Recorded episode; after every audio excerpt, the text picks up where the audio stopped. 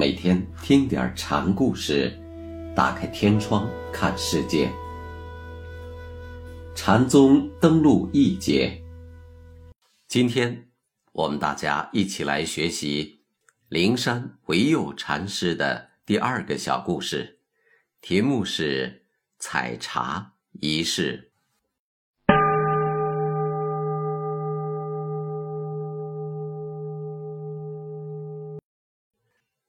维山禅师开堂讲法时说：“提到道人之心，我们可以说他是质朴正直，没有雕饰，不分正面与后背，没有欺诈虚妄之心。平日里自自然然，该听就听，该看就看，不用拐弯抹角，也不用闭眼塞耳，只是情绪不受外物色相的左右罢了。”好比秋水澄净，清纯无碍。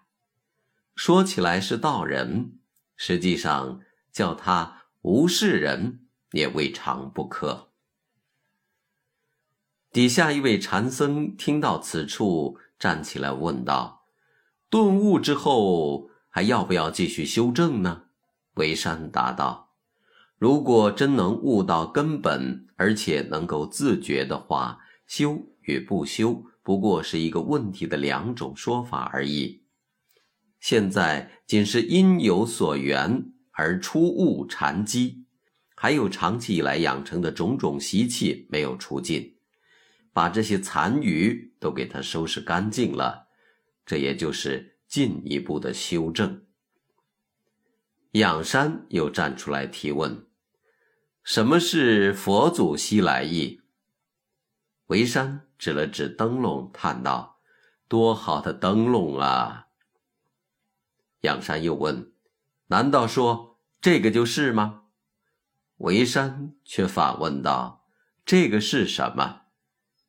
仰山不知是计，便回答说：“多好的灯笼啊！”维山便带惋惜之情：“果然你没有看出来。”维山在这里设了一个语言圈套，然后以言套言，用仰山自己的话来解答他提的问题，从而启发他去明白祖师意即在自身自心的道理。维山有一次对弟子们说：“现在有好多人只得到大机，却不能大用。”仰山不解其意。便向山下的一位庵主求教：“师傅说这话是什么意思呢？”庵主听仰山这样问他，便说：“你再给我说一遍。”仰山正待开口，被庵主踹了个四脚朝天。仰山把这事儿给维山讲了一遍，维山听毕是哈哈大笑。机用的分别之心。本来是应该杜绝的呀。维山正在禅堂打坐，裤头在一旁敲打木鱼，火头把手中的火钳忽然扔到地上，然后拍掌大笑。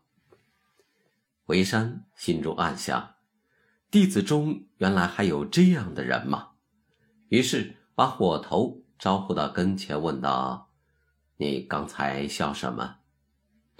火头认真的告诉维山：“我不吃粥就会肚子饿，所以高兴。”维山听这话，知道他已透过三关，便赞许的点了点头。不食则饥，正是平常心之道啊。维山师徒有一次外出采摘茶叶，维山对仰山说。采了一天的茶叶，光听见你的声音，看不见你的人影。仰山听师傅这样说，便使劲儿把茶树摇了摇。回山便说：“你只得到作用，还没有得到它的本体。”照师傅的意思，该怎么样？仰山问。回山很长时间没有吭声。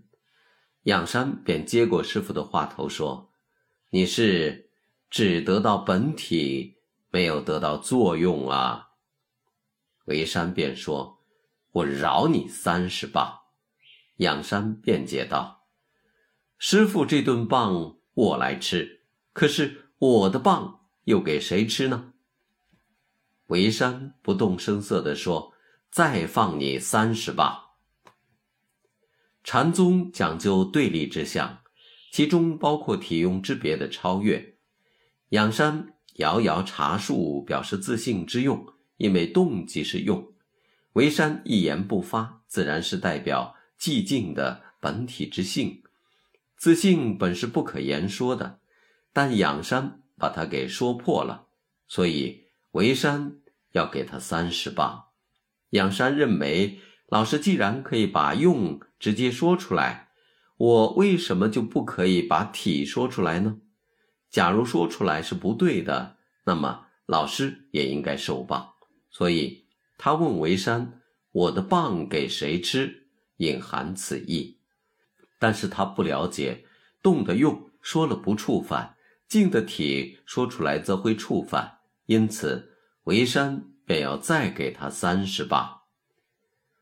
有一次，维山准备升堂讲法，他刚走进禅堂，有个僧徒就站起来道：“大师，给我们讲讲佛法大义吧。”维山听了，不客气的训斥道：“你这种人真是烦透了。”那人讨个没趣，没敢再吭声。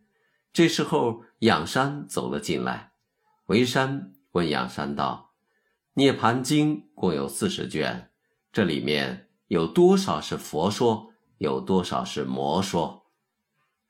仰山不假思索，脱口言道：“我看都是魔说。”维山点头称许，以后没有人能奈何你了。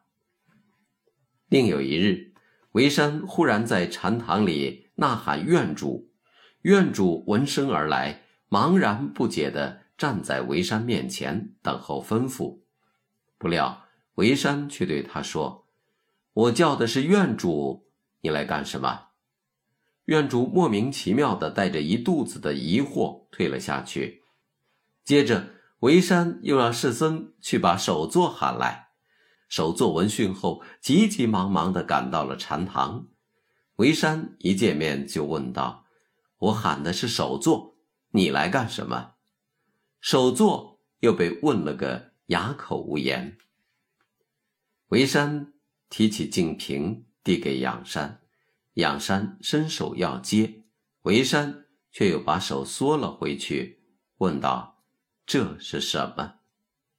仰山略带讥讽地说：“你还看见个什么了吗？”维山听出了仰山的言外之意，也反唇相讥道：“照这么说来。”你是了无所见了，那你还干什么？伸过手来要接呢？仰山笑一笑说：“话虽是这么说，若论仁义之道，我给师傅提瓶递水，也是弟子本分内的事啊。”维山听罢，会心一笑，把净瓶递给了仰山。